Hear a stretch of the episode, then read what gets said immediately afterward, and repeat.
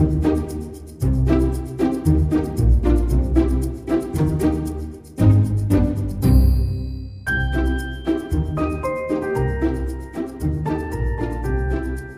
genau hin, welche Elemente an der Oberfläche sind, wenn du durch die Welt gehst.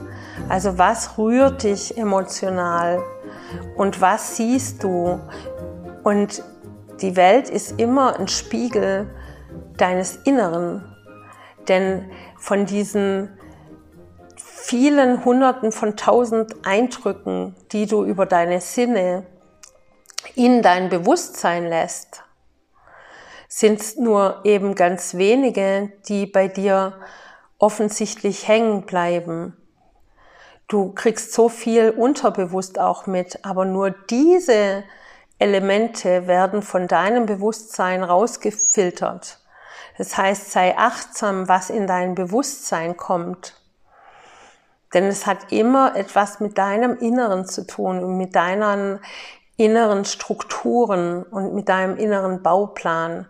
Und dann erkennst du aber auch die Stellen, die vielleicht eine Restaurierung brauchen oder die vielleicht auch umprogrammiert werden müssen, weil da vielleicht ein Programmfehler ist, der durch irgendeine Erfahrung entstanden ist oder du irgendeinen Glaubenssatz übernommen hast von deinen Eltern.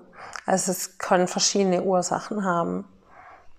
Nimm dir also die Zeit, immer wieder während des Tages still zu sitzen und zu reflektieren, ohne emotional einzusteigen, zu betrachten, was denke ich den ganzen Tag, wie fühle ich, wo sind Stellen, die ich gelöst haben will. Und wenn du die gelöst hast, kannst du noch freier und liebevoller mit dir und mit anderen umgehen. Du kannst in dir die Weite schaffen und den inneren Frieden spüren. Hab eine wundervolle Zeit. Deine Yvonne.